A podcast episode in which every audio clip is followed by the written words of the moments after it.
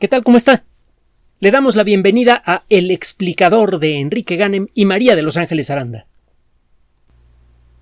Algunas lecturas dejan una huella imborrable en nuestras vidas. No se me olvida de pequeño, una ocasión que estaba solo en casa, y estaba leyendo La isla misteriosa de Julio Verne. Y eh, hay un momento crucial en la novela en la que la suerte y el ingenio se conjuntan para resolver una situación que parecía imposible. Eh, no voy a entrar en detalles, mejor lea la novela a ver si identifica usted algún punto que sea especialmente crucial en ella, es muy emocionante y en una de esas hasta deja de ver la televisión. Eh, el caso es que me acuerdo que sin darme cuenta de lo que hacía solté el libro y empecé a aplaudir el ingenio que, hemos que se ha convertido en el elemento más poderoso de la condición humana en términos materiales, se viene manifestando con creciente poder con el paso de los años. Estamos aprendiendo a controlar la estructura de las moléculas de objetos que son millones de veces más pequeños que las cosas más pequeñas que podemos ver a simple vista? Como consecuencia de esta capacidad para hacer arquitectura molecular estamos empezando a redefinir lo que es posible curar en el mundo de la medicina. Estamos abriendo el camino incluso para detener el proceso de envejecimiento, para revertir el cáncer y para hacer muchas cosas más que tarde o temprano van a llegar a nuestras manos. Nuestra capacidad para encontrar solución a cualquier problema es infinita, o cuando menos eso parece. En ocasiones esta capacidad se manifiesta resolviendo algún gran problema como el origen del universo, y a veces ese mismo talento se manifiesta de una manera menos escandalosa, pero no menos útil. Los insectos forman una parte fundamental del ecosistema terrestre. Todos los días se producen muchos millones de toneladas de materia viva en forma de insectos recién nacidos. Esos insectos crecen muy rápidamente y sirven de base para muchas cadenas alimenticias muchos organismos terrestres, incluyendo aves, mamíferos, reptiles, dependen de los insectos para vivir. Y es por esto que cualquier efecto negativo en la población de insectos es algo que llama inmediatamente la atención a los ecólogos. Para mucha gente los insectos son molestias y son peligros potenciales. Sabemos que muchas de las de las grandes epidemias del pasado y del presente son transmitidas por insectos. Simplemente póngase a ver el caso de la peste bubónica, que era transmitida por las pulgas que picaban primero una rata infectada y luego un ser humano. Póngase a ver el caso de la fiebre amarilla, del paludismo, de, la, eh, eh, de tantas enfermedades que aún en la actualidad mm, victimizan a millones de personas en todo el planeta. Entonces es fácil creer que los insectos son indeseables y que hay que acabar con ellos, en particular con los insectos voladores. También, desde luego, están las plagas de, eh, saltamontes, la, eh, la langosta, que es un término que se utiliza para referirse también a otros, a otros seres vivos, a otros animales más sabrosos y menos, molestos, pero el caso es que las plagas de langosta se comen todos los años muchas cosechas. Y eh, existen otras plagas de insectos que acaban con muchas cosechas todos los años y con esto ponen en riesgo la capacidad de la sociedad humana para alimentarse. Los insectos ciertamente parecen negativos, pero la realidad es que de los insectos dependen la mayoría de los ecosistemas en tierra firme. Los insectos juegan un papel toscamente similar en el ecosistema de la tierra firme que el que juega en el mar el famoso plancton.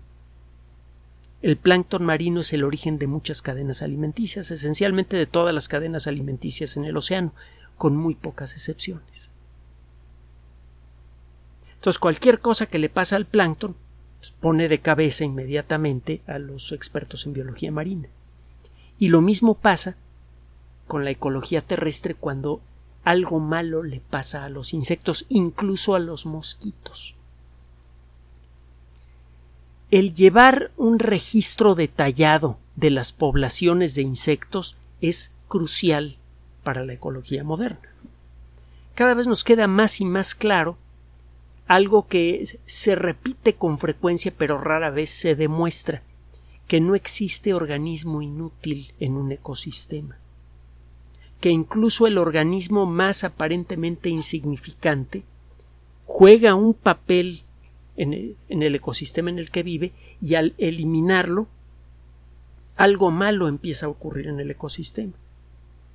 Tiene mucho tiempo que hemos considerado a ciertos organismos como peligrosos o indeseables y nos hemos decidido acabar con ellos. Por ejemplo, los lobos. Cuando em, empezamos a matar lobos en grandes cantidades en el continente americano, en el continente europeo, al poco tiempo empezamos a experimentar plagas de animales que no creíamos directamente relacionados con los lobos. Siempre pensamos que los lobos eran animales que cazaban eh, eh, eh, herbívoros grandes. Pero resulta que en algunos sitios en donde los lobos fueron erradicados apareció un problema grave de eh, roedores medianos y pequeños. Y esto generó problemas de salud, destrucción de cosechas, destrucción de almacenes de alimentos, etcétera, etcétera, etcétera. En el caso del mar, el tiburón, pues, el tiburón es un animal asesino, hay que acabar con él. Bueno, eh, muchas especies importantes de tiburón han sido punto menos que erradicadas del mar de Cortés aquí en México. Por el motivo que usted quiera. Que para hacer sopa de aleta de tiburón, que tiene un alto nivel de, de grasa, no es una sopa sana, no es algo bueno para comer. Que eh, para sacar escualeno, que es un coadyuvante importante para fabricar vacunas, ya hemos platicado de lo que es un agente coadyuvante, es algo que pone usted en una vacuna para llamar la atención del sistema inmune. Usted con la vacuna eh, mete al cuerpo una sustancia que produce un simulacro de infección por bacterias o virus o lo que usted quiere. Y para que este simulacro funcione necesita meter una sustancia que llame la atención del sistema inmune, que produzca una pequeña irritación. Las células del sistema inmune se acercan a la zona donde ocurre esta irritación, detectan al principio de la vacuna y se ponen a trabajar para aprender a defenderse contra cualquier cosa que tenga el mismo sabor molecular que el principio de la vacuna. queda entrenado el sistema inmune para atacar virus, bacterias, todo esto. Eh, uno de los mejores, si no es que el mejor agente coadyuvante, es el escualeno, que es una sustancia que viene de los escualos, precisamente. El, los tiburones total los pescamos en grandes cantidades por el motivo que usted quiera, con el pretexto de que matan gente, a pesar de que pues, es muy raro que ocurran más de 100 o 150 ataques al año en todo el mundo por tiburones. Realmente los perros son mucho más peligrosos para el ser humano estadísticamente hablando, matan más gente al año y a mucha, y a otros la dejan desfigurada que los eh, mismos tiburones. Bueno, el caso es que hemos erradicado muchas especies de tiburones del mar de Cortés y ahora hay un problema de calamares gigantes que tienen medio metro de largo, una cosa así, que eh, están destruyendo la fauna eh, marina, incluso llegan a atacar a los buzos. Si usted quiere nadar entre entre calamares gigantes le conviene llevar uno de estos trajes que están hechos de cota de malla. Tiene usted que meterse con eh, la versión moderna de un traje medieval para que los durísimos picos de los calamares gigantes no le dejen una huella imborrable en, en, los brazos o en las piernas. o en otras partes del cuerpo. Bueno, el caso es que no podemos erradicar a un organismo de un ecosistema sin arriesgarnos a que el ecosistema se desequilibre. Es un poco como jugar a los palitos chinos. Usted no sabe cuándo al sacar uno de estos palitos el montón se va a venir para abajo y pierde usted el juego. En este caso, si perdemos el juego del ecosistema, pues perdemos todo. El ecosistema podría deteriorarse rápidamente, eso podría producir una reducción aguda en su capacidad para producir alimentos y si de un año para otro de pronto resulta que la producción de alimentos se desploma a la mitad como consecuencia de un desequilibrio ambiental, eh, no crea que nada más la mitad de la, gente, de la gente del mundo va a dejar de comer. Se, se acaba la civilización en ese momento. Vamos a dejar de portarnos como personas civilizadas cuando no tengamos suficiente comida que llevarnos a la boca. Entonces, para evitar ese tipo de problemas necesitamos entender bien cómo funcionan los ecosistemas y necesitamos vigilar su salud. Y una de las primeras de los primeros aspectos que tiene usted que vigilar en un ecosistema es el tamaño y la distribución de las poblaciones de ciertos organismos. Necesita usted eh, hacer un estimado de cuántos organismos de una cierta especie se encuentran en, en un ecosistema y qué rango geográfico tiene. El hacer esto con lobos tiene su chiste, necesita usted eh, guías expertos, necesita usted pues dormir a los lobos, ponerles un transmisor, hacer cosas de este tipo. Cuesta trabajo, pero se puede hacer. Lo mismo pasa con otros grandes animales terrestres, elefantes, tigres. El hacerlo con animales marinos es más difícil. Gracias a la tecnología moderna ya podemos.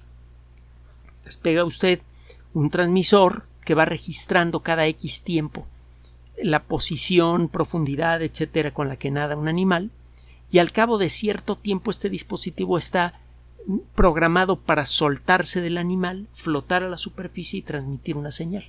Esa señal a veces sirve para atraer a los barcos cercanos para que puedan recuperar este dispositivo y hacerlo llegar al, centro de investigación que lo, que, lo eh, puso en el animal.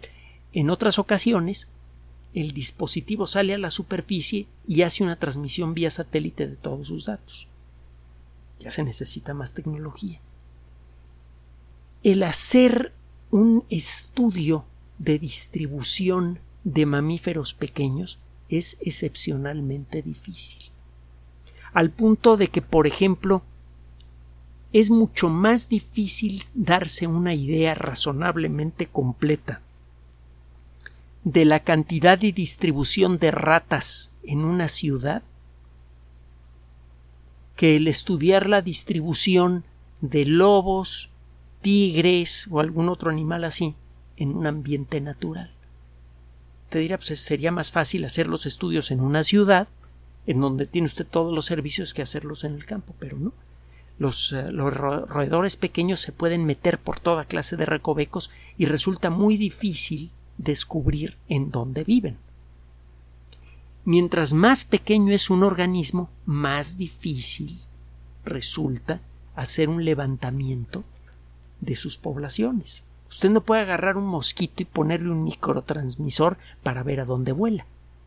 Y aunque lograra hacerlo, hay tantos millones de mosquitos únicamente en el Valle de México que para poder hacer un estudio significativo tendría que atrapar millones de moscos y ponerles millones de microtransistores.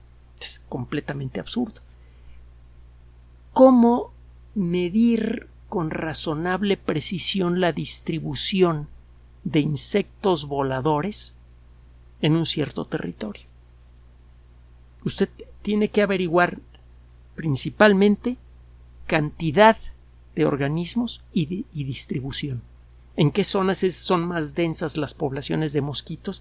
¿Y cuál es el rango de distribución de mosquitos, por ejemplo? ¿Cómo le hace? Parece un problema menor que le interese uno que otro loco de bata que está metido en un laboratorio, pero es crucial para poder entender el funcionamiento de un elemento básico del ecosistema terrestre, de una de las fuentes de alimentación básicas de los ecosistemas terrestres. Pues bien, en el Reino Unido tiene tiempo que están eh, preocupados, al igual que en otras partes del mundo, por, eh, porque aparentemente las poblaciones de muchos insectos están en, declive. Sabemos, por ejemplo, que la población de abejas en todo el mundo está disminuyendo rápidamente como consecuencia de ciertos tipos de parásitos y también de algunas prácticas agrícolas indecentes. El uso excesivo de eh, insecticidas, este tipo de cosas, están afectando seriamente a las abejas. Y las abejas son polinizadores primarios. Son organismos que se dedican principalmente a la polinización. Hay otros organismos que son polinizadores secundarios. Hacen su vida, comen ciertas cosas y de manera accidental polinizan de vez en cuando. De vez en cuando algunos animales pueden llevar algo de polen en su, en, su pelo. Por ejemplo, hay, hay, ratas pequeñas que pueden, que les gusta eh, comer, entre otras cosas, algo del néctar de algunas flores y se pueden trepar por las plantas hasta llegar a las flores. De manera accidental a veces llevan un poquito de polen, pero las abejas, como parte de su quehacer diario, están polinizando continuamente. Al desaparecer las abejas se reduce mucho la polinización y eso reduce en mucho la producción vegetal del ecosistema. De pronto hay menos plantas y las plantas son los organismos que convierten la energía del sol en energía química que sirve para crear alimentos. Todo lo que comen los seres vivos en la superficie terrestre viene originalmente de las plantas. Si algo afecta a las plantas, afecta a todo el ecosistema. Eh, el, caso es que los polinizadores primarios son normalmente insectos. Y en el Reino Unido, al igual que en otras partes del mundo, como que se ve que el número de la, densidad de las poblaciones de insectos polinizadores está empezando a caer. Y lo mismo pasa con otros insectos que no son polinizadores, como los mosquitos, pero que sirven de alimento para aves, para murciélagos, para eh, eh, animales pequeños, terrestres, etcétera, etcétera, etcétera. ¿Cómo hacer una medición? Eh, un grupo de investigación que, trabaja con el, el Fondo para la Vida Salvaje de Kent, en el Reino Unido, lanzó un proyecto que se llama Bug Life, algo así como vida de bicho. Eh, este proyecto Bug Life es uno de esos casos de ciencia ciudadana. Se trata de una organización dedicada a la conservación, en donde trabajan científicos que, entre otras cosas, saben de biología, saben de ecología, saben de matemáticas, en particular de estadísticas, de estadística, perdón, y saben hacer aplicaciones para teléfonos celulares. Estos investigadores se hicieron a la tarea de tratar de medir las poblaciones en particular de polinizadores y de insectos que viven en cuerpos de agua dulce, como los mosquitos. Estos eh, insectos son alimento para muchos otros organismos. Entonces son dos grupos de insectos muy importantes para los ecosistemas, los polinizadores y los que sirven de alimento porque se reproducen en gran cantidad. Vienen haciendo estos esfuerzos desde hace tiempo, utilizando técnicas clásicas, por ejemplo, se van a zonas cercanas a las charcas, ponen eh, algún tipo de trampa para insectos, ven cuántos insectos capturan en esas trampas y utilizando técnicas estadísticas estiman el tamaño de la población general, lo hacen a distintas distancias de las charcas y con eso pueden darse una idea de cómo va variando la densidad de los insectos a distintas distancias del lugar en donde normalmente viven. Y esto pues, más o menos les ha dado información, pero la información que obtienen así es muy puntual. De este lugarcito, de este otro lugarcito. ¿Cómo darse una idea más completa? alguien tuvo una idea brillante cuando usted va manejando en un automóvil, en una zona donde hay mosquitos, al cabo de un rato su parabrisas y todo el frente del automóvil está lleno de marcas de insectos. Al punto de que después de un viaje a carretera, pues tiene usted que llevar el carro a un lugar donde lo lave, no tiene usted que lavarlo eh, personalmente para quitarle todas esas manchas desagradables.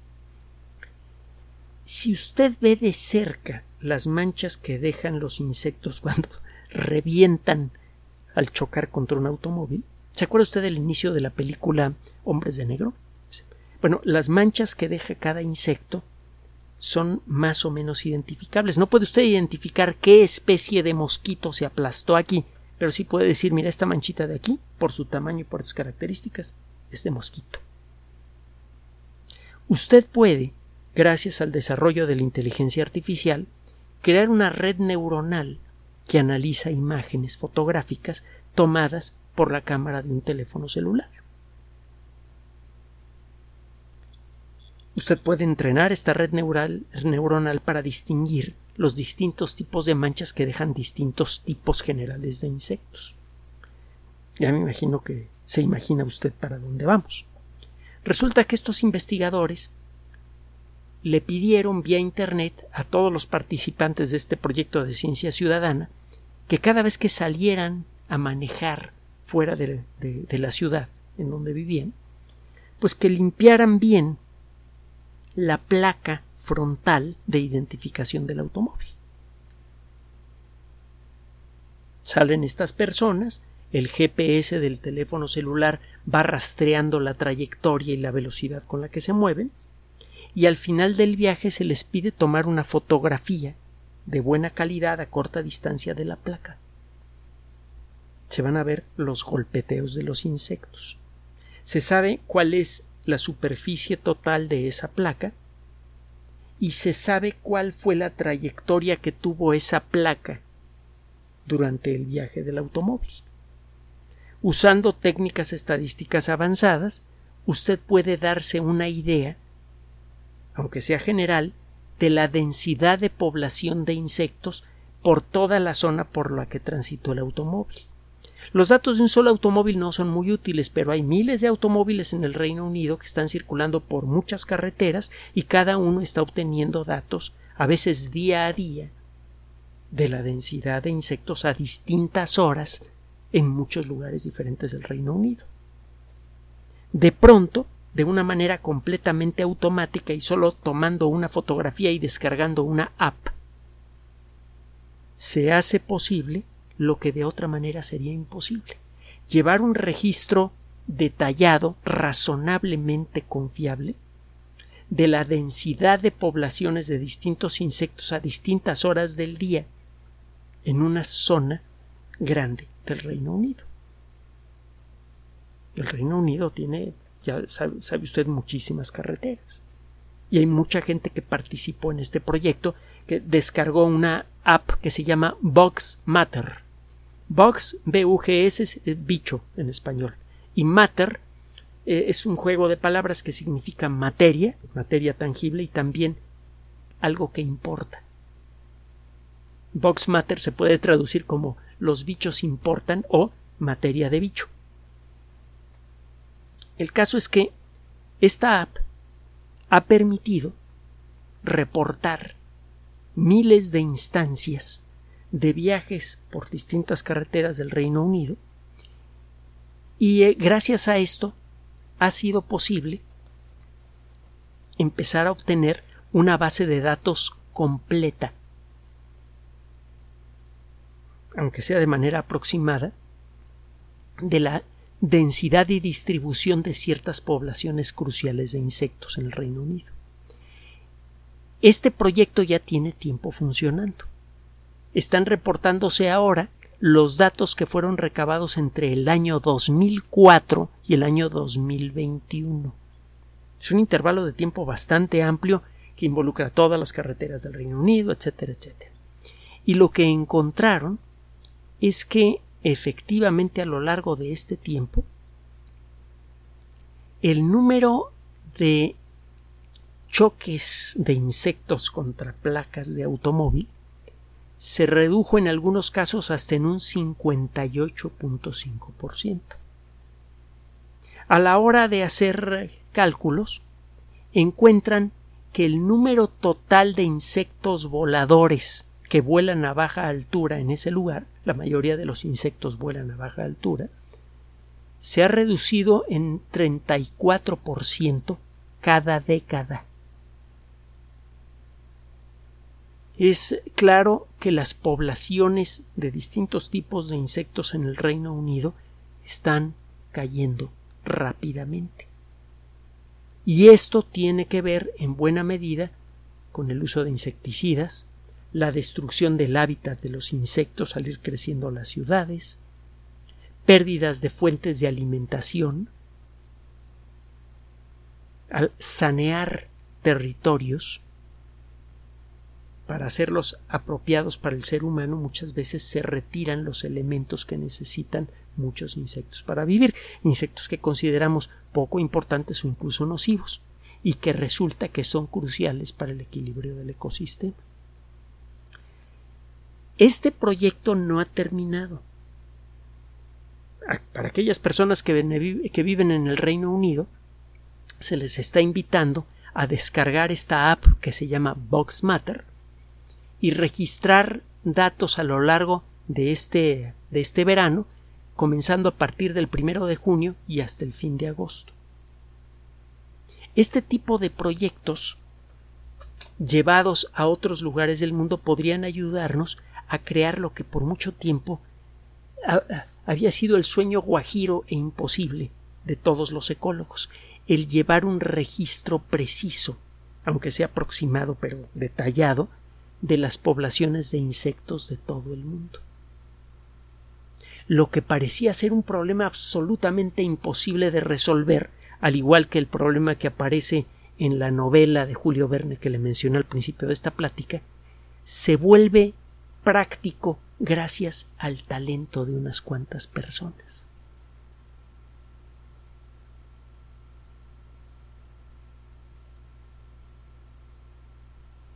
Gracias por su atención.